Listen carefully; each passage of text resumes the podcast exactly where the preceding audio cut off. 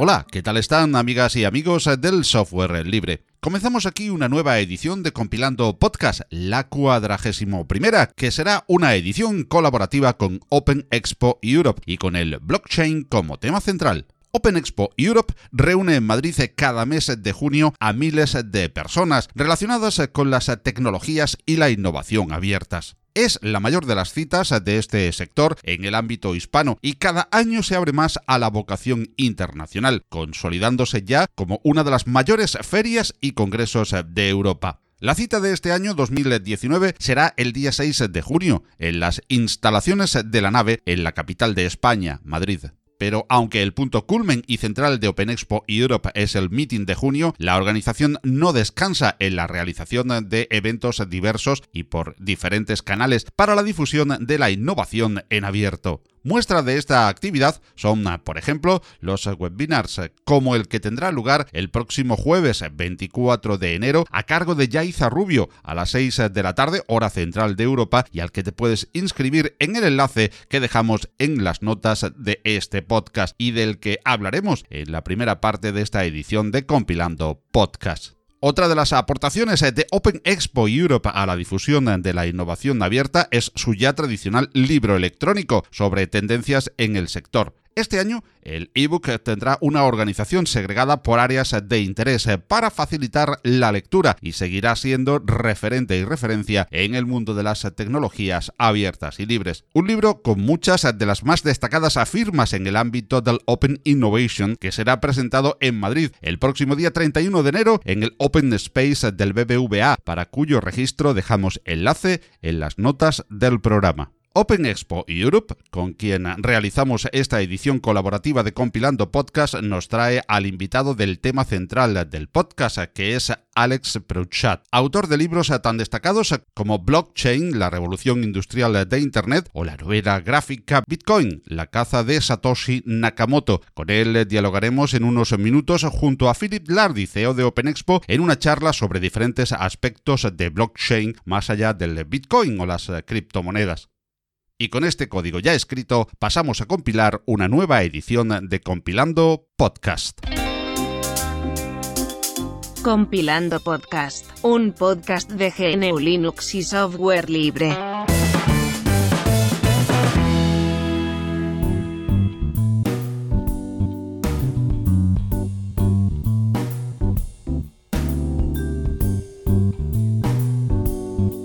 Blockchain será protagonista central de esta edición colaborativa de Compilando Podcast y Open Expo Europe. Y es que blockchain es la continuación de una historia muy humana la necesidad de disminuir la incertidumbre sobre los demás para intercambiar valor con plenas garantías. Sin embargo, no es oro todo lo que reluce. En la actualidad, la industria se encuentra ante la situación de identificar cuáles son los casos de uso donde eh, los diferentes tipos de cadena de bloques pueden desarrollar su máximo potencial, además de localizar cuáles son los eh, principales retos a los que debemos enfrentarnos cuando queremos utilizar una cadena de bloques. Blockchain está estrechamente ligado al software libre y será tendencia en este 2019, tal y como nos comenta la conocida experta en esta tecnología y en ciberseguridad, Yaiza Rubio, al finalizar la edición de Open Expo Europe del año pasado. El mundo de blockchain está creciendo precisamente por eso, ¿no? Estamos viendo que hay mucha tecnología que es software libre, las,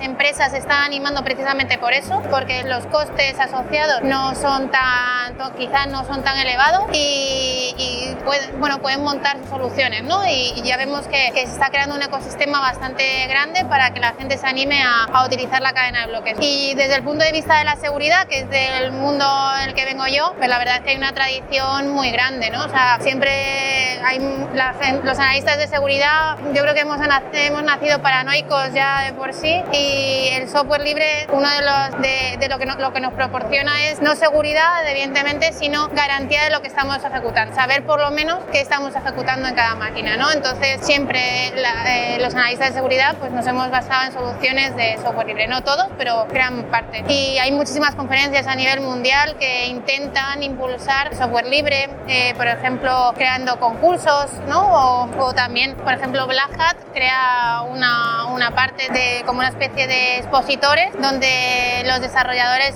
que estamos orientados a seguridad podemos llevar ahí nuestras herramientas y enseñárselas a la gente, ¿no? Para que pueda incorporarlo en, en sus empresas o ellos a la hora de hacer algún tipo de auditoría de seguridad, pues basarse en esas soluciones. Yaiza Rubio Viñuela, desde mayo del 2013, ejerce como analista de seguridad en ElevenPad, la unidad de ciberseguridad de Telefónica, tras haberlo hecho en otras empresas destacadas del sector. Es coautora del libro Bitcoin, la tecnología blockchain y su investigación, y codirige el título de experto en blockchain y Bitcoin de la Universidad Europea de Madrid. Ha sido nombrada cibercooperante de honor por INCIBE en el 2017 y en el ámbito técnico ha sido ponente en eventos como Black Hack, DEFCON y RootedCon, entre otros. Si estás interesado o interesada en el blockchain, Open Expo Europe oferta la oportunidad de asistir online en la red desde donde estés al webinar que Yaiza nos ofrecerá el próximo jueves día 24 a partir de las 6 de la tarde hora de Europa Central y que volveremos a recordarte en el apartado de noticias de esta edición colaborativa de Compilando Podcast y de la que tienes enlace en las notas del programa para ampliar la información e inscribirte. Mi nieto Jorge dando sus primeros pasitos. El primer día de parque de Jorge. Jorge tomando su papilla. El segundo día de parque de Jorge. Ahora que lo compartimos todo, podemos compartir mucho más. En Manos Unidas compartimos un objetivo, acabar con el hambre en el mundo. Y para ello desarrollamos proyectos en 60 países. Con tu apoyo podemos lograrlo. Llama al 900-811-888 y comparte lo que importa.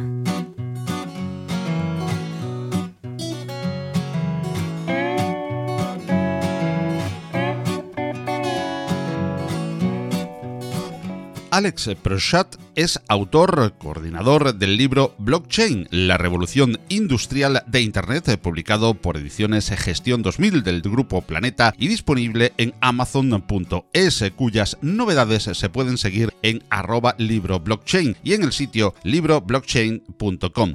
Igualmente es autor de la novela gráfica Bitcoin, caza de Satoshi Nakamoto y además es nodo coordinador de blockchainespaña.com. Alex Prochat es uno de los mayores expertos mundiales en las implicaciones y aplicaciones de blockchain y así conferencia alrededor del planeta con especial difusión en lengua española. En este momento escribe un nuevo libro sobre identidad digital descentralizada del que puedes encontrar información en arroba o identitybook.info. Junto con el CEO de Open Expo Europe, Philip Lardy, hemos querido en este podcast colaborativo de Compilando Podcast charlar con Alex, que amablemente ha accedido a ello sobre blockchain y muchos de sus aspectos y repercusiones más allá del Bitcoin o las criptomonedas en relación con fintechs, legal techs, insurtechs, la identidad digital y la industria, las empresas, los gobiernos o la sociedad en general. Es un placer y un honor contar hoy con Alex Prochatz y Philip Lardy en este coloquio. Hola Alex, ¿cómo estás? Hola, buenas, ¿qué tal? Hola Philip, ¿qué tal? ¿Cómo estás? Pues bien, aquí andamos, aquí andamos. Pues eh, estamos eh, dispuestos a saber un poquito más eh, hoy de blockchain. La pregunta primera, pues por supuesto, es obligada. Dos eh, palabras mágicas ahora mismo alrededor de esta tecnología y queremos eh, saber en principio con una voz tan autorizada como la de Alex eh, qué es blockchain y los tokens. Bueno, blockchain y, los tokens em, en, realidad son dos cosas que, están muy unidas, pero también están muy separadas, ¿no? Como, como tú ya bien sabes, em, la tecnología blockchain se origina con con Bitcoin, aunque Satoshi Nakamoto en, su white paper que, que publicó en el, en el 2008 no, no, hablaba de, de, blockchain, pero sí que después la, la palabra un poco es, es, la que se utilizó mucho en el sector de, de las criptomonedas. Y por otra parte están las, eh, los tokens, ¿no? Y los famosos tokens un poco están un poco más relacionados con, por una parte, con la parte más especulativa, pero por, por otra parte también con, con, la idea de cómo se pueden tokenizar todas las cosas del mundo, ¿no? Pero la idea fundamental de blockchain es realmente que tenemos un sistema descentralizado de encontrar la verdad, o lo que llamamos a veces la máquina de la verdad, y esa máquina de la verdad nos permite eh, potencialmente rehacer el mundo tal como lo conocemos a día de hoy, y, es algo bastante apasionante. Entonces, lo, lo que tenemos realmente es un peer-to-peer de la verdad, ¿no? Eh, si, si, queremos resumir un poquito lo, lo que sería. Es decir, es, es como la evolución de, del peer-to-peer hace, hace 15 años o, o, los que sean pues con un emule, con un Napster y luego ha ido evolucionando sobre el tiempo y, y se ha ido creando pues esta capa eh, tal vez que faltaba en la descentralización pues con el método peer-to-peer para llegar a algo eh, pues utilizable tanto para empresas como administraciones o, o, no tiene nada que ver? No, to totalmente. O sea, yo, yo la forma de, de eh, como lo suelo comentar, es que, o sea, en, en, en los protocolos peer-to-peer -peer del Internet de la Información, que son desde, pues, desde en la forma más básica de su momento, porque eh, no pensaban que iba a tener tantas repercusiones en Napster, hasta como ha ido evolucionando hasta BitTorrent. Esa es como la representación del Internet de la Información, del mundo peer-to-peer -peer descentralizado, que nos empodera a todos para poder compartir ficheros audiovisuales o cualquier tipo de fichero de forma descentralizada en todo el mundo. Y, y cuando se inventó Internet, eh, pues en, en, su diseño pues había dos elementos que no, que no se tuvieron en cuenta. ¿no? Por una parte es el sistema de pagos, y esto es lo que resuelve de una forma peer-to-peer -peer Bitcoin y otros protocolos que intentan hacer algo similar. Y por otra parte, que es un tema muy interesante, pero lo, digo, lo comento un poco también porque a mí personalmente me interesa mucho y, y trabajo profesionalmente una gran parte de mi tiempo en eso, es el tema de la identidad, ¿no? O sea, que es uno de los temas que, que sigue sin estar resuelto, pero que hay dos grandes mundos que lo están intentando explorar, que es el mundo de la identi identidad digital soberana o lo que se llama en inglés Self-Sovereign Identity, combinado con blockchain, ¿no? Y, y si cogemos esas tres grandes capas, información es algo que a través de BitTorrent ya lo tenemos descentralizado, el dinero de una forma lo tenemos a través de Bitcoin, aunque tienen que cumplirse una serie de permisas más todavía, y la identidad, que es la otra capa que faltaba en Internet tal como lo conocemos, es algo en lo que se está trabajando también. Habla Alex del Internet tal y como lo conocemos y uh, sé que en, algunos, en algunas charlas ha, definido el Internet actual, el que vivimos ahora mismo, como el Internet de la información y el Internet del futuro, amparado en, en tecnologías como blockchain, lo define como el Internet del valor. ¿Podrías decirnos las diferencias entre estos dos Internets según tu punto de vista? Sí, o sea, yo quiero que, sobre todo se, se complementa, ¿no? El, Internet de la información es el más sencillo de entender, que es un poco el que conocemos, ¿no? Que es el que, el que nos permite, basándonos en sistemas y en estándares abiertos, compartir información sin censura en todo el mundo para ficheros audiovisuales, música, vídeos, fotografía o texto. Y en el Internet de valor tenemos lo mismo, de, de cómo poder compartir valor en estándares abiertos para poder compartir valor sin censura en todo el mundo también. ¿no? Y eso es lo que nos ofrece Bitcoin. Y eso es un poco la, la metáfora que utilizamos, tirando un poco de, de, de ese Internet de la información, porque lo, lo, que es muy curioso, y para todos los que lo hayan vivido un poco en los 90, yo empecé con Internet, o sea, por, por lo menos había creado mi primera cuenta de, de email en, en, en, el 95, ¿no? Y para mí al principio era simplemente una forma de, de, enviar emails y no de mucho valor porque no, no conocía mucha gente que tuviera un email. Pero, no me, pero lo importante de ese momento fue sobre todo es que yo por lo menos no tenía ni idea de qué es lo que iba a pasar los próximos 20, 25 años y el impacto que iba a tener en mi vida, ¿no? Eh, y, y, la metáfora es un poco es que con el Internet del valor estamos ante una situación similar. O sea, igual que en el Internet de la información teníamos un sistema eh, que se había creado para mandar paquetes de información de forma descentralizada para evitar esa censura posible, pues si, si, te lo planteas así, el envío de paquetes de información de forma descentralizada no suena muy sexy ni muy interesante, pero eh, lo que pensamos muchos de los que estamos involucrados con blockchain es que aquí tenemos potencialmente algo similar, que tenemos un formato de compartir valor de forma descentralizada, eh, a través de la tecnología blockchain, y pero esto potencialmente puede cambiar radicalmente la forma de funcionar de nuestra sociedad, ¿no? Un poco tal como lo ha hecho el Internet de la Información en los últimos 20 años.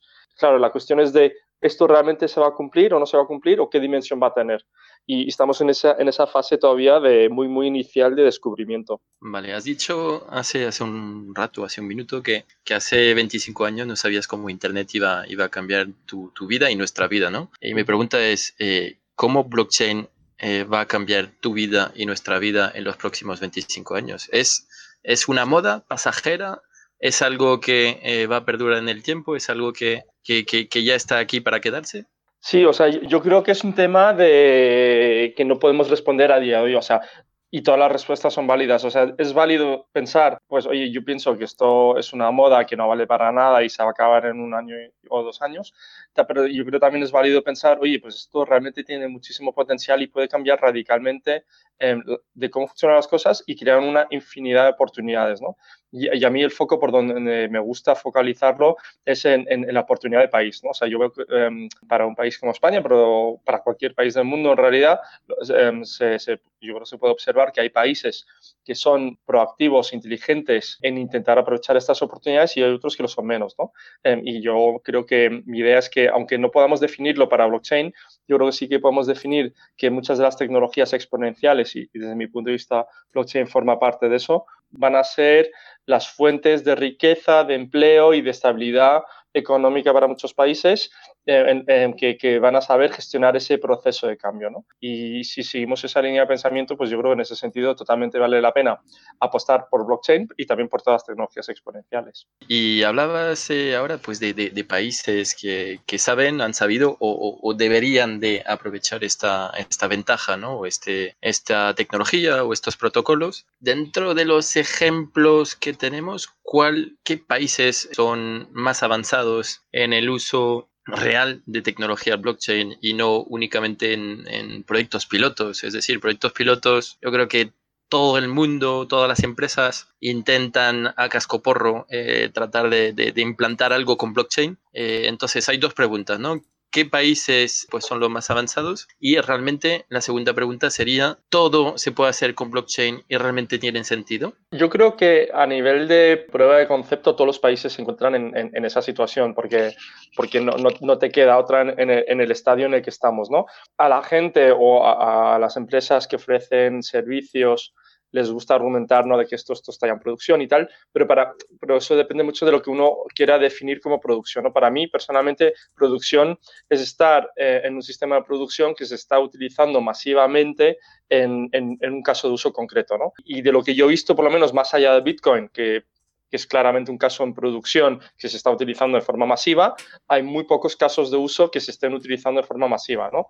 Eh, y esto va enlazado un poco con, tu otra pregunta, que es de, ¿esto realmente vale para todo? Pues no, obviamente no vale para todo, y, pero bueno, como los humanos somos un poco así, que nos gusta ir en, de forma pendular de un extremo al otro, pues ahí eh, pasamos por el momento en el que vale para todo, pasamos al momento en el que ya no vale para nada y lo odiamos infinitamente, hasta que ojalá en algún momento pues vayamos encontrando esos modelos de uso en, los que tiene sentido. Y hablaba Felipe de países eh, donde se tiene mayor eh, implantación del blockchain y hablábamos eh, también de momentos. Precisamente, a pesar de su juventud, cada cierto tiempo parece anunciarse pues una muerte de blockchain o un apartarse del, del hype. ¿Crees que esto se puede deber a que en estos periodos, digamos, triunfa la visión especulativa más que la herramienta y la filosofía transformadora que puede tener detrás uh, blockchain?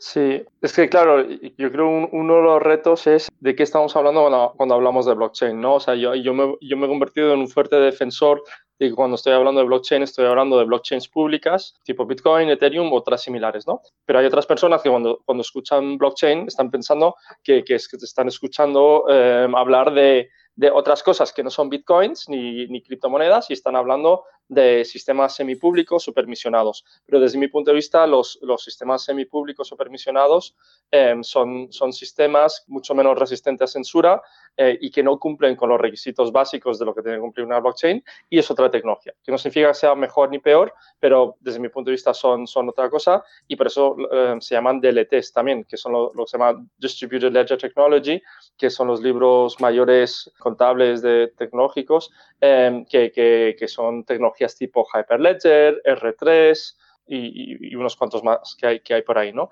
Em, y, esto es bastante importante porque em, depende a, qué terreno lo quiera llevar cada uno, ¿no? O sea, yo por mi parte, yo lo quiero llevar, eh, la tecnología para mí no existe de forma aislada, aunque entiendo que haya em, personas con perfil técnico que lo quieran llevar quizás solamente a un nivel técnico, pero la, tecnología desde mi punto de vista nace para servir a los humanos. Entonces, y, si nace para servir a los humanos, la, tecnología blockchain ha nacido para, para, a través de la descentralización, ojalá crear entornos sociales o de sistema Em, que, puedan ayudar a que podamos funcionar mejor como sociedad. ¿no? Y en ese sentido las DLT funcionan más en un sentido, desde mi punto de vista, no de, crear disrupción o, o, mejora radical en, los procesos sociales, sino en mejorar un poco lo que ya existe, que no es negativo en sí mismo, pero, pero son dos perspectivas y dos visiones muy diferentes de, de qué es lo que se quiere conseguir. Y mi, pregunta, ¿para cuándo una blockchain privada o, o DLT para, para Hacienda? Ah, bueno. Eh... Eso, eso, eso molaría, ¿no? Allí que Hacienda se metiese en, en, montar una DLT para, para procesar el, el, servicio, que yo creo que tiene muchísimo sentido, ¿no? Sí, o sea, yo, yo creo que es una pregunta muy, muy válida y yo creo que tiene dos retos, ¿no? O sea, yo creo en general, por lo que yo he observado, eh, en la administración pública eh, suelen ser muy reticentes a, a, todo tipo de innovaciones, probablemente por, por su propio ADN eh, y ya por blockchain más todavía porque identifican con eso como al eje del mal y el crimen organizado. Entonces ahí probablemente hay, mucha formación que hacer todavía para, para que para como a los grupos institucionales esto les parezca más interesante. Y por otra parte, yo creo también eso entra un poco en la visión más negativa o más distópica de lo que yo creo que podría ser blockchain en el futuro, ¿no? O sea, realmente blockchain, en, en su, o sea, no tocando tanto la visión más utópica, que es la, que yo históricamente, personalmente, por los he tocado más, la visión más distópica es la del Estado orwelliano, en la que tú tienes un Estado y una hacienda todo potente que te va cobrando tus impuestos en tiempo real, que controla a través de sistemas digitales todos tus movimientos y conoce cada uno, cada uno de tus pasos mucho más de lo que ya lo conoce a día de hoy y en la que tú ya eres el esclavo perfecto ¿no? del sistema. Y, ese, y, y, esa visión no, no es tan, es igual de probable desde mi punto de vista como, como la visión utópica en este momento, o quizás un poco más probable, ¿no? Porque ya en realidad, desde mi punto de vista por lo menos, eh, la realidad en la que vivimos a día de hoy está muy alineada con esa forma de operar y este tipo de tecnologías tipo blockchain lo podrían facilitar mucho más. El, tema es que quizás no, no todas todos los entes de la administración pública se han dado cuenta que, que, que esa herramienta tan bonita puede funcionar como, como el martillo del control total pero, pero tiene, tiene ese potencial también. Y entroncando con esto, una idea que dabas antes y que me parece muy interesante dentro del hiperhype ahora de blockchain está también el tema de la identidad eh, personal.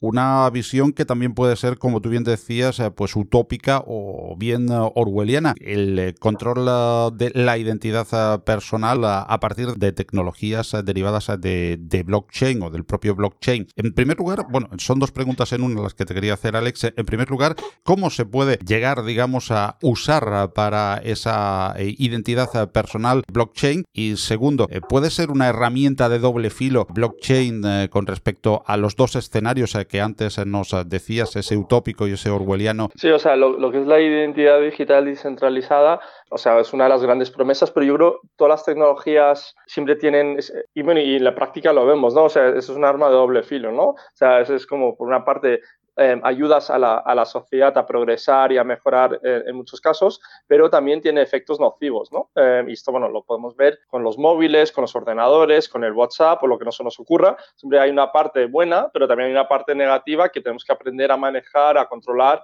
para, para, para poder beneficiarnos de, de, las partes más negativas, ¿no? En el caso de la identidad digital descentralizada, o sea, la, la, idea es que, o sea, dando las pinceladas un poco más sencillas de, de, de lo que es esa temática, eh, cuando se diseñó Internet, no se, no se diseñó con una capa de identidad y esto ha generado una infinidad de problemas. Una infinidad de problemas desde el punto de vista de protección de los datos, también de la explotación de los datos y de privacidad, ¿no? Y esto qué significa de que tenemos, tal como ha evolucionado Internet, a unas pocas empresas que las podemos resumir en un Google, Amazon, Facebook y unos pocos más que controlan la gran mayoría de la información, tanto en la transmisión de datos como en, lo que estamos haciendo todos, que la comercializan y viven de nuestra información y a nosotros nos da completamente igual, por lo digo nosotros, me refiero a la gran mayoría de la sociedad. Y por otra parte, tenemos también con la identidad digital descentralizada una oportunidad de futuro de optimizar esos procesos eh, eliminando pues, los logins. ¿no? Cuando digo logins, es, en vez de tener mil claves para entrar a todas las páginas web a las que tengo que entrar o a los servicios a los que tengo que acceder, si realmente creamos e-, esa identidad digital descentralizada, segura,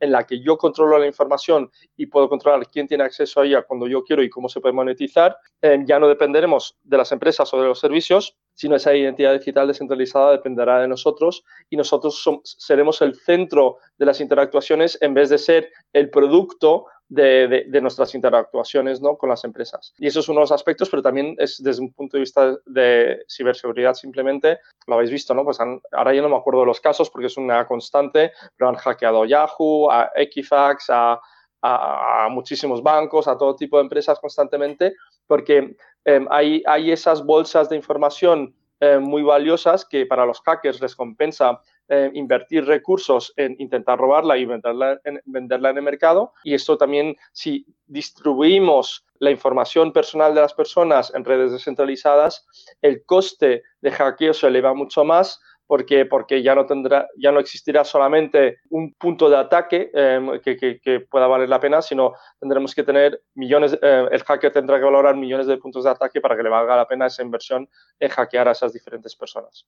Y esos son algunos de los aspectos que se están estudiando desde hace años en, en el mundo de la identidad, identidad digital descentralizada, pero que en los últimos tres años sobre todo se ha ido fusionando el mundo de la identidad digital con, el mundo de blockchain y está creando ese movimiento de, que también se llama em, identidad autosoberana. ¿no? Vale, hablando de, de, identidad, o bueno, de privacidad en este caso, ¿no? Más que, más que identidad. ¿Cuál es la relación entre blockchain y, la GDPR? Es decir, GDPR el año pasado, 25 de mayo, ha sido el, momento esperado o no esperado por muchísima gente, muchísimas empresas e instituciones. ¿Cuál ha sido y cuál es la relación entre eh, blockchain y la GDPR? Es decir, ¿hay algunas problemáticas con el uso de esta, esta tecnología y la GDPR? Sí, o sea, eh, ahora mismo el consenso es que con GDPR y en el mundo de la identidad digital descentralizada es que los datos personales no tienen que estar en la blockchain, sino tienen que estar solamente representaciones hasheadas, pero de información no personal, sino simplemente como un registro matemático de comprobación de pruebas y eso es más o menos el, el, consenso. ¿no? Esto ya lo digo un poco independientemente de, de la polémica si GDPR es algo realmente útil o no, es algo tan útil, ¿no? Eso ya depende de, para, gustos. Y a ver, e, en, base a esto, pues tengo otra pregunta también que, que va un poco sobre, sobre el tema de, bueno, eh, de hasheado, ¿no? Antes comentamos el tema de, de, DLT y sobre el DLT tengo, tengo algunas dudas. bueno, un, par de dudas, ¿no? La primera sería, ¿es factible que haya una blockchain eh, privada eh, en la que una empresa pues esté funcionando y, monte su, su modelo de, de, transacción, pero que detrás toda la potencia de cálculo pues para resolver los cálculos de, lo, de la blockchain esté externalizado, es decir, que digan todo lo que es el conocimiento es interno y es privado, pero eh, toda la validación de, eh, los, de, las transacciones lo puedan externalizar sin eh, poner los datos en, a exposición, ¿no? Eso la, sería la primera pregunta. Y la segunda pregunta también sobre DLT, que se me pasó a preguntarte en, en su momento, ¿existe una relación entre utilizar un protocolo en una DLT y eh, su respectivo token. Por ejemplo, en el caso de, utilizar eh, Ripple y luego eh, lo que es el XRP. Si hay una relación entre que el Banco Santander utilice pues la tecnología detrás o, el protocolo Ripple, no sé cómo llamarlo, y luego la evolución del token XRP. O sea, si quieres empezamos por, por, esa, porque la primera no estoy seguro de, haberla entendido bien. O sea, en, si, si te fijas hace cuatro años más o menos hubo, un momento en el que mm, se estaba de, moda, estaba de moda, más y sobre todo en el sector financiero, que era un poco el primer sector que se interesaba por esto, en, el que les gustaba hablar de, me gusta blockchain, pero sin Bitcoin, ¿no? Y, realmente desde mi punto de vista, las personas que decían este tipo de cosas lo decían un poco desde el desconocimiento, ¿no? Era, porque para mí eso es como decir, me gusta mi coche, pero sin ruedas. Y, puedes tener un coche sin ruedas, pero ya no va a ser un coche, sino quizás va a ser otro tipo de máquina y desde luego no va a rodar porque, porque, no, porque no, sin ruedas no, no, va a funcionar tu coche, ¿no? Yo con, blockchain pasa un poco lo mismo, ¿no? O sea, em, o sea, esto no es un menú donde tú puedes decir, quiero el, el, primero, el tercero y el quinto plato y esto me va a valer para todo también. No, sino es que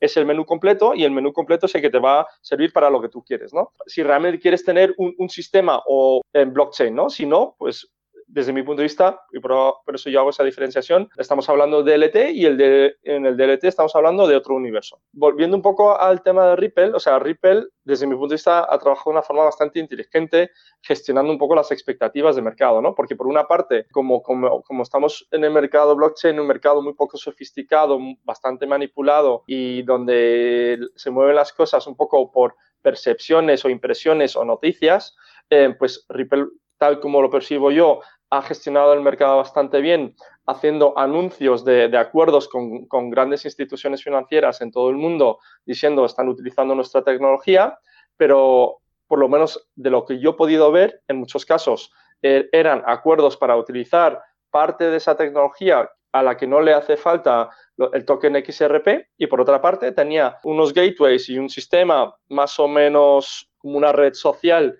de, pagos con gateways en, en, la que se podían utilizar esos XRP para utilizar ese sistema, ¿no? Pero lo que pasa un poco es que como, como el mercado no es muy sofisticado y no es muy inteligente hay una tendencia especuladora brutal, pues esos tokens eh, XRP se han revalorizado muchísimo y además están, bueno, se han revalorizado en su momento, en, toda en todo el momento de la burbuja, desde entonces han bajado con todo el mercado también, pero mm, esos, esos tokens, en realidad, los con descentralización tienen que ver muy poco, porque tal como lo tengo entendido yo, los controla una única empresa, que, no me acuerdo ahora el nombre, pero creo que es la Fundación Ripple o, tiene un nombre similar. Creo que controla el 50% de, todos los Ripples que, se han emitido eh, y tiene un programa de emisión como de apertura de esos XRP en el mercado a lo largo del tiempo. Entonces, si eso lo comparas con, con un Bitcoin, que en un Bitcoin tienes un protocolo que lo decide todo, donde tienes una comunidad global de personas que, colabora en, mantener ese protocolo y se ha ido distribuyendo poco a poco a lo largo del tiempo, pues eh, no tiene nada que ver un Ripple con Bitcoin porque son dos cosas completamente diferentes. O sea,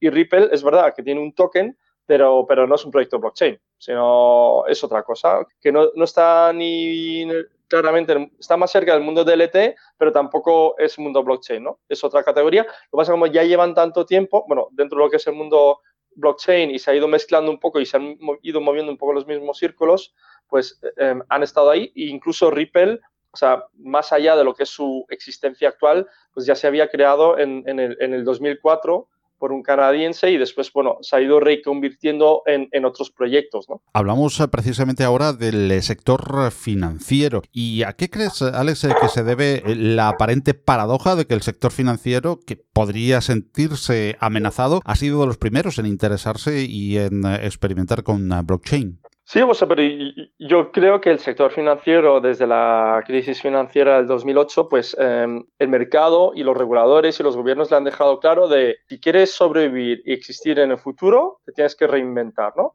Esto pues se ha expresado de diferentes formas. Por una parte, durante mucho tiempo con tipos de interés muy bajos, también con un entorno regulatorio mucho más duro, con una percepción en la opinión pública mucho más crítica hacia las instituciones financieras, con unas empresas del sector fintech, insurtech eh, y tecnología en general que se está intentando comer ese pastel y también se están intentando comer los GAFA, los Google, Facebook, etcétera. Creo que, no sé, creo que fue Amazon que, ahora durante las Navidades lo anunciaron, que obtuvieron también una, una licencia bancaria en, en, Lituania para operar en toda la Unión Europea, pero también lo mismo ha hecho, creo, no, Amazon creo que fue en, perdona, en Luxemburgo eh, y fue otra empresa importante, ah, Google fue en Lituania y hay otra empresa importante. Eh, que también ha conseguido licencia bancaria, pues todos ellos van un poco a, a, a, a, comerse ese pastel poco a poco. Pero esto no y el sector financiero es un poco como la punta de lanza solamente de toda esta tendencia, ¿no? Porque al final el sector financiero es el que por lo menos la parte más inteligente del sector financiero, porque no todos son iguales, creo que tienen claro que en los próximos 10, 15 años el banco, tal como lo conocemos a día de hoy, no va a existir y que su negocio va a ser radicalmente diferente y que no saben cómo se van a reinventar, pero van a hacer otra cosa y tienen que ver cómo reinventarse, ¿no? Y esos pues están intentando apostar por todas las tecnologías exponenciales para ver cómo se van a reinventar, porque no lo tienen claro. Y lo están intentando hacer en el, momento de máxima fortaleza, que es ahora mismo que todavía tienen músculo financiero para invertir, que tienen personal y ver un poco qué es lo que va a pasar, ¿no? Pero esto en realidad que, estamos, que, lo estamos diciendo como ejemplo en el sector financiero, pasa en, en, todos los sectores. La tecnología se lo está comiendo todo. Cuando digo comiendo todo, es comerse todo, significa rehacer todas las cadenas de valor de todas las industrias, porque, porque la forma de organizarnos hasta la actualidad quizás ya no va a ser la misma para muchísimos sectores en el futuro. Y dentro de eso, como la tecnología va mucho más rápido de lo que podemos evolucionar nosotros como personas, pues nos sentimos un poco atropellados, ¿no? Y un poco, eh, va, pues hay como un exceso de velocidad. Pero el, y, y en ese sentido yo creo también lo importante del cambio tecnológico también es el cambio social, ¿no? Porque esas estructuras históricas, jerárquicas, lentas, burocráticas, que, que servían muy bien a, a, las grandes corporaciones, en el futuro, desde mi punto de vista, ya no va a ser así. O sea, lo que va a pasar cada vez más es que se va, se va, a tener que cuidar más al talento, se van a tener que crear estructuras mucho más flexibles, más ágiles para poder aprovechar las oportunidades en tiempo real. Y desde mi punto de vista, esto también va a fomentar un cambio de, de, em, de gestión del talento y de cómo se comparte el valor con el talento, en el que ya no solamente tienes unos pocos que definen para la mayoría qué es lo que puede tener cada uno. Vale, y entonces estás diciendo que, que eso realmente puede revolucionar. Eh todo, todos los sectores, eh, tanto pues eh, en el sector bancario, sector seguro, sector legal, tema de notario, tema de abogados, eh, yo creo que, que, muchos, ¿no? Em, podría también, podríamos imaginar que al día de mañana podamos tener o bien las GAFAM, ¿no? Google, Amazon, Facebook, Microsoft y Alibaba, o las BATX, ¿no? que es eh, Baidu, Alibaba, Tencent y, Xiaomi para lo que son los chinos, reemplazado o que tengan nuevos competidores eh, montados sobre eh, la tecnología blockchain? Sí, sí, totalmente. Yo, yo creo que o sea, la, las cartas, yo creo que se, reparten para todo el mundo de forma mucho más rápida y más ágil de lo que se repartían antes. Entonces, eh, como tú decías ahora mismo, esto lo cambia todo para todo el mundo. O sea, que sea agradable para nosotros, pues muy probablemente no, porque los humanos de por sí no somos, no somos una especie que le guste mucho el cambio eh, drástico, rápido, radical, ¿no? Pero como la tecnología está forzando la situación, pues eh, un poco la cuestión de la supervivencia dentro de ese entorno tan cambiante, va, yo creo va a ser favorable para aquellos que consiguen aprender rápido, adaptarse rápido, mantener una mente abierta para explorar eso. Y creo los, de los sectores más afectados inicialmente, sobre todo tenemos a los sectores que trabajan con datos, ¿no? Si tú dices, no, es que fabrico ladrillos, bueno, vale, o sea, de alguna forma probablemente te, te afecte el cambio de la tecnología exponencial, ¿no? Pero quizás no seas, no seas de los primeros, ¿no? O de los más afectados inicialmente, ¿no? Pero si eres una empresa que trabaja exclusivamente con información y con datos, pues desde mi punto de vista, todo ese cambio tecnológico que estamos viviendo, pues sí, eh, em, va, a cambiar muchísimo. Pero también coge sectores como logístico. Quizás yo no soy un experto ni, o sea, ni nada en realidad, pero tampoco de drones, pero si, si coges todo, todos los temas que se hablan de drones, pues quizás cambian radicalmente la distribución logística de, de, del futuro, ¿no? Donde ya no tienes los camiones dan, dando vueltas, sino tienes grandes centros logísticos de Amazon y otras empresas y después te van enviando sus cosas con los drones. Entonces, que el abanico de posibilidades es tan, tan grande y es tan difícil para nosotros poder prever que lo importante es, es ir participando para, para, ir imaginándonos cómo puede ser ese futuro, ¿no? Y Alex, eh, ¿qué es eh, Blockchain España? Pues Blockchain España es un, es un movimiento social eh, para, para dinamizar o ser uno de los agentes que dinamiza y fomenta el ecosistema blockchain español, que lo fundamos hace casi dos años. Eh, inicialmente estábamos muy focalizados en, en, la formación. Yo creo que llegamos a formar hasta 800 personas en, en, muchos cursos diferentes de todo tipo de negocio, técnico, legal y todo lo que hacíamos. Y, y nuestro objetivo sobre todo ha sido y sigue siendo eh, intentar ser uno, uno de los agentes que dinamiza esto para, para, para España. ¿no? Yo, o sea, yo creo que en España creo que tenemos, como en muchos países, pero nosotros también lo tenemos, muchísimo talento, con mucha, mucha capacidad y muchas ganas de hacer y trabajar, pero desgraciadamente desde mi punto de vista también en un entorno no muy favorable ¿no? Para, para poder em, optimizar el rendimiento y las posibilidades de ese talento. ¿no? Y en ese sentido, pues em, queremos ayudar, difundir y, apoyar un poco ese proceso de aprendizaje, porque desde mi punto de vista, blockchain es una de las tecnologías que podría tener ese, ese impacto y, en la que a mí me gustaría que, participáramos. Vale, yo, yo voy a aprovechar, como siempre, para hacer dos preguntas, por impresión de, de, una. A ver, siempre. A ver, eh, yo creo que la primera es, es ¿no? Muy rápida, por eso hago dos en una. ¿Eres eh, Satoshi Nakamoto? ¿Eres tú? No, bueno, no, no, obviamente. O sea, nadie sabe quién es Satoshi Nakamoto y, y yo creo lo bueno eh, es que tampoco importa ya quién es Satoshi Nakamoto. Yo creo que Satoshi Nakamoto, dentro de las muchas genialidades que hizo, una de ellas también fue no, revelar quién es. Y esto ha ayudado muchísimo al sistema porque los humanos tendemos a idolatrar o admirar a, personas que hayan hecho X cosas, ¿no? Y esto le da voluntariamente o involuntariamente muchísimo poder a esas personas y en el caso de Satoshi eso no fue así. Satoshi eh, desapareció a finales del 2010, después pues eh, quizás se pronunció una o dos veces más y ya no se escuchó nada más de él. Y eso está bien así, porque así los humanos eh, nos hemos tenido que buscar colectivamente todos un poco em, organizarnos para, para ver cómo, cómo, se organiza ese tema, tema de Bitcoin. ¿no? Y cuando nos fijamos en, o sea, en otros ecosistemas, como Ethereum, por ejemplo, Vitalik Buterin, aunque a mí personalmente me gusta mucho, el, reto que, que, tiene es que, que, es que es muy visible ¿no? y muy identificado con el proyecto de Ethereum y lo que él diga influye muchísimo en cómo se percibe la evolución futura de Ethereum. ¿no? Y en el caso de Bitcoin, por lo menos ese problema no existe. a ver, lo que dice también Elon Musk eh, no está metido en blockchain o en Bitcoin ni en criptos, pero influye mucho también. ¿eh? Aquí le, le, vemos de vez en cuando con alguna cosa que, que comenta que influye a todo el mundo de las criptos Claro. No sé si por su trayectoria por, por PayPal, ¿no? De, desde que, montó PayPal, que imagino que algo tendrá que ver, pero bueno, no, no voy a empezar el debate eh, por allí, no, no te preocupes. a ver, eh, mi, mi, otra pregunta es, ¿blockchain ya tiene sustituto? ¿Sabemos, hay alguna tecnología que no está eh, basada sobre cadena de, sobre blockchain, cadena de bloques, que ya se está comentando que, que, podría eh, reemplazar muchos de los usos que estamos dando eh, hoy en día eh, o estamos pensando hoy en día sobre blockchain? Pues quizás sí, quizás no, no lo sé, es porque estamos en una fase de, ruido máximo. Em, o sea, de ruido máximo es verdad, porque el ruido máximo es cuando los precios suben, ¿no? Pero aún así, como estamos en una fase tan prematura, tan inmadura, pues es que no sabemos. O sea, yo ni conozco todos los proyectos ni todas las cosas que se están moviendo, ni esos proyectos. probablemente algunos de esos proyectos, ojalá está por ahí, y quizás no lo conozcamos, pero no lo sabemos cuál es, ¿no? Porque como hay tanto ruido, hasta que no haya tracción y un poco de rodaje de, esos, de algunos de esos proyectos que digamos, ah, mira, este es el que funciona o este es el que ayuda, pero es demasiado pronto, ¿no? Para, y también quiero no quiero decir ningún nombre porque puede, puede diga cualquier nombre y que sea, salga patata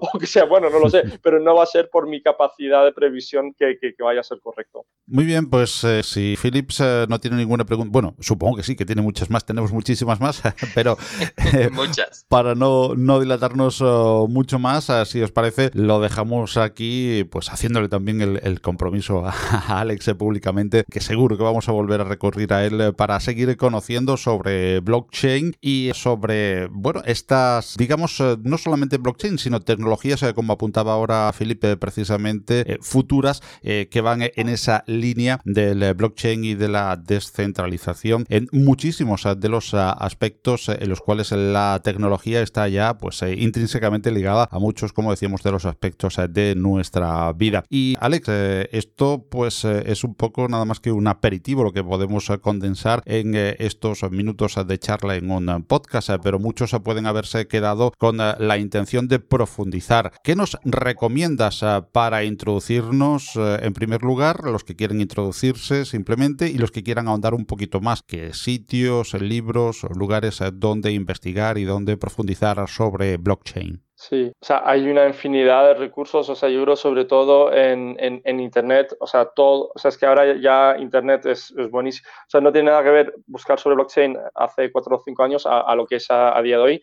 ahora ya se puede encontrar de todo en todos los idiomas y muy bien explicado. Pero, como tú mismo decías, eh, también lógicamente hay muchísimo ruido, apórtanos tú un poquito de esa señal, señal dentro del ruido donde dirigirnos y focalizarnos.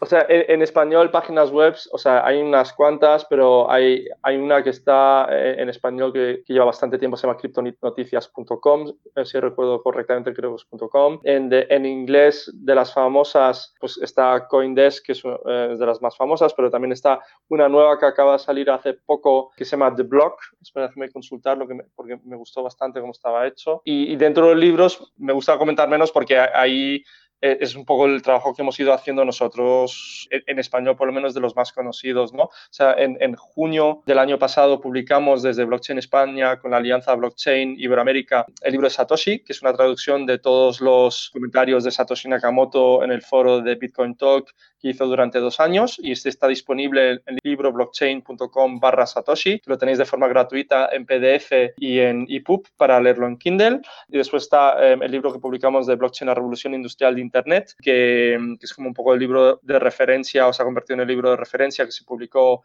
aquí en España, en Colombia, en Perú y en Ecuador y también se va a publicar próximamente en Argentina. Y después están los libros en inglés, unos de los que yo he leído o de los que he visto, o sea, los más famosos, los famosos es el de Andreas Antonopoulos, que se llama Mastering Bitcoin, también ha salido Mastering Ethereum de, Andreas Antonopoulos. Este con un claro toque eh, tecnológico, los que yo decía, el de blockchain, la revolución industrial de Internet, es, es, es de introducción. Y, y, yo hace cuatro años también publiqué una, la primera novela gráfica sobre Bitcoin se llama Bitcoin, la caza de Satoshi Nakamoto, que está disponible en cualquier sitio, librería tipo FNAC, el corte inglés en, España. También se tradujo al, al, coreano, ruso y portugués en Brasil y algún idioma más, creo, al, inglés. Y bueno, y también, em, o sea, una cosa donde, desde donde estamos intentando organizar todo el tema de difusión y, posicionamiento del mundo iberoamericano es la, la Alianza Blockchain Iberoamérica, que la presentamos oficialmente en Chile este mes de diciembre en, la BitConf,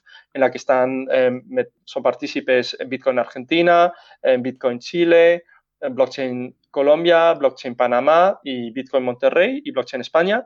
Y vamos a ir sumando más, más miembros a lo largo del 2019 em, y, con la idea de ir potenciando ecosistema en, en, todo el mundo iberoamericano para que podamos participar en, todo este cambio que, se avecina. Pues muchísimas gracias a Alex eh, Prochat eh, por eh, haber compartido con nosotros estos minutos en este podcast colaborativo de Compilando Podcast, en esta edición colaborativa de Compilando Podcast con Open Expo Europe, donde también hemos compartido este tiempo de charla con Philip Lardi, CEO de esta organización. Muchísimas gracias a ambos por haber compartido conocimientos y charla y no lo dudes Alex, eh, volveremos a recurrir si bien lo tienes a ti, a tu experiencia y tus eh, conocimientos para seguir eh, conociendo sobre blockchain, sobre descentralización y sobre todo este mundo que es toda una experiencia y que es hype, como tú decías, dentro de todo el ruido que ahora mismo hay, muchísima señal también importante y cara a las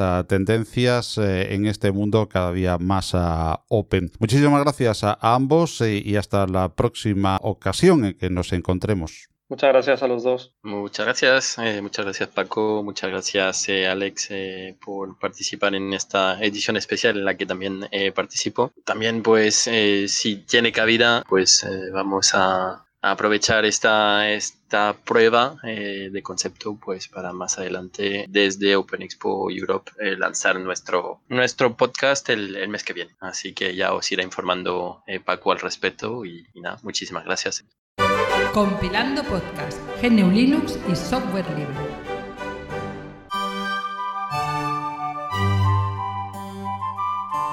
La noticia.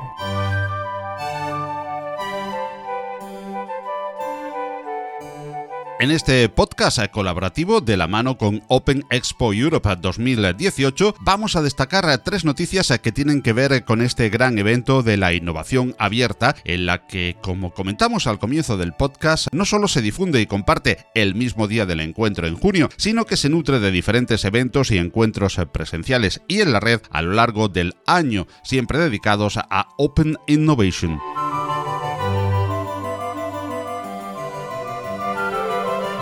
Si estás interesado o interesada en presentar una ponencia para la edición 2019 de Open Expo Europe, aún tienes tiempo de hacerlo hasta el próximo 10 de febrero, antes de las 12 de la medianoche. El Call for Papers, como cada año en Open Expo Europe, se orienta a oradores que expongan su visión de las tecnologías abiertas a través de la compañía en la que trabajan o el uso de herramientas de código abierto a través de su experiencia en el mundo del software libre y el open source. Las empresas se enfrentan a una transformación en muchos niveles y las tecnologías de código abierto desempeñan un papel muy importante en esa evolución. Una gran visión de esta cumbre del día 6 de junio en Madrid de cómo ha ayudado el software libre y el código abierto a mejorar la industria y el negocio en la empresa. Recuerda que el plazo para esta presentación de charlas y ponencias finaliza el 10 de febrero y las votaciones el 24 del mismo mes. En las reseñas de este capítulo del podcast tienes enlace con más información.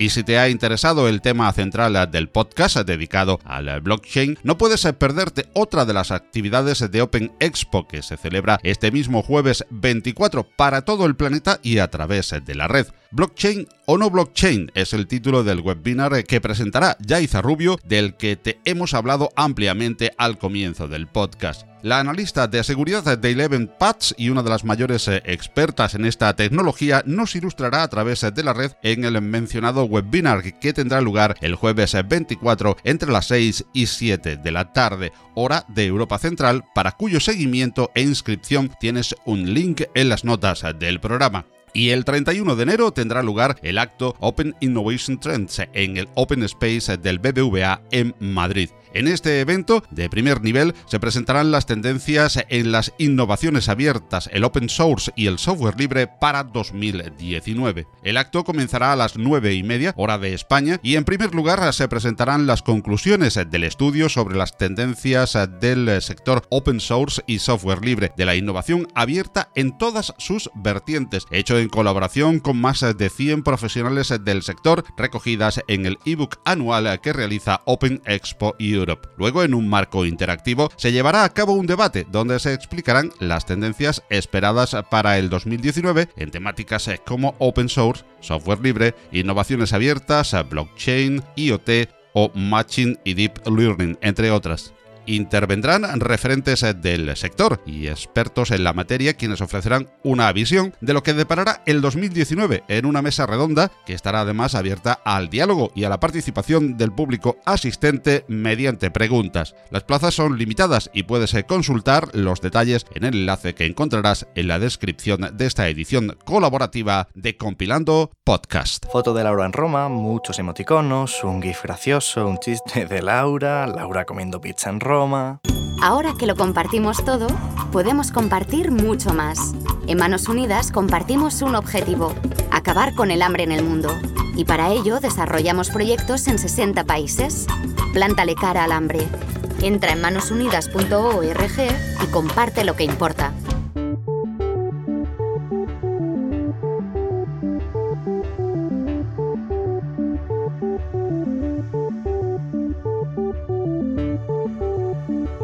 Y así hemos llegado al final de esta edición colaborativa de Compilando Podcast junto a Open Expo Europe. Y para finalizar la edición dejamos una grata noticia para los amantes de las tecnologías libres y abiertas y de los podcasts. Y es que Open Expo Europe tiene previsto, como nueva herramienta de comunicación que sumar a su elenco, la realización de un podcast que a buen seguro será de tu máximo interés. Te iremos informando de todo lo relativo a este nuevo e interesante podcast sobre innovación abierta que estará en la red en aproximadamente un mes, bajo los auspicios de Open Expo Europe.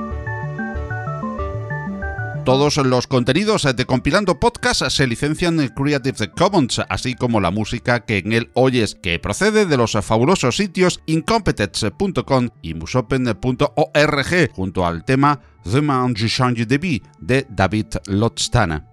Compilando Podcast ha cambiado de hospedaje y ahora estamos alojados en neodigit.net, tu proveedor de confianza en habla hispana. En el cambio, hemos ganado en calidad, cercanía, exquisito trato y asistencia profesional y servicio excelente. Ahora Compilando Podcast está en neodigit.net. Ya sabes que puedes dejarnos tus comentarios y opiniones, así como sugerencias en el correo del podcast redacción arroba. Igualmente puedes hacerlo en los apartados de comentarios de las diferentes plataformas que distribuyen el podcast, como son iBots, iTunes o Apple Podcast, Spotify, Google Podcast, Spreaker, SoundCloud, audios de YouTube, entre otros, o como fuente principal la web del podcast compilando.audio. Hasta nuestro próximo encuentro en la red, si Dios quiere, os deseamos salud y felicidad, con un saludo especial a todos y a todas de quien os habla, Paco Estrada. Y por supuesto, os recomendamos siempre disfrutar de mucho y buen software libre, que lo hay. Hasta luego.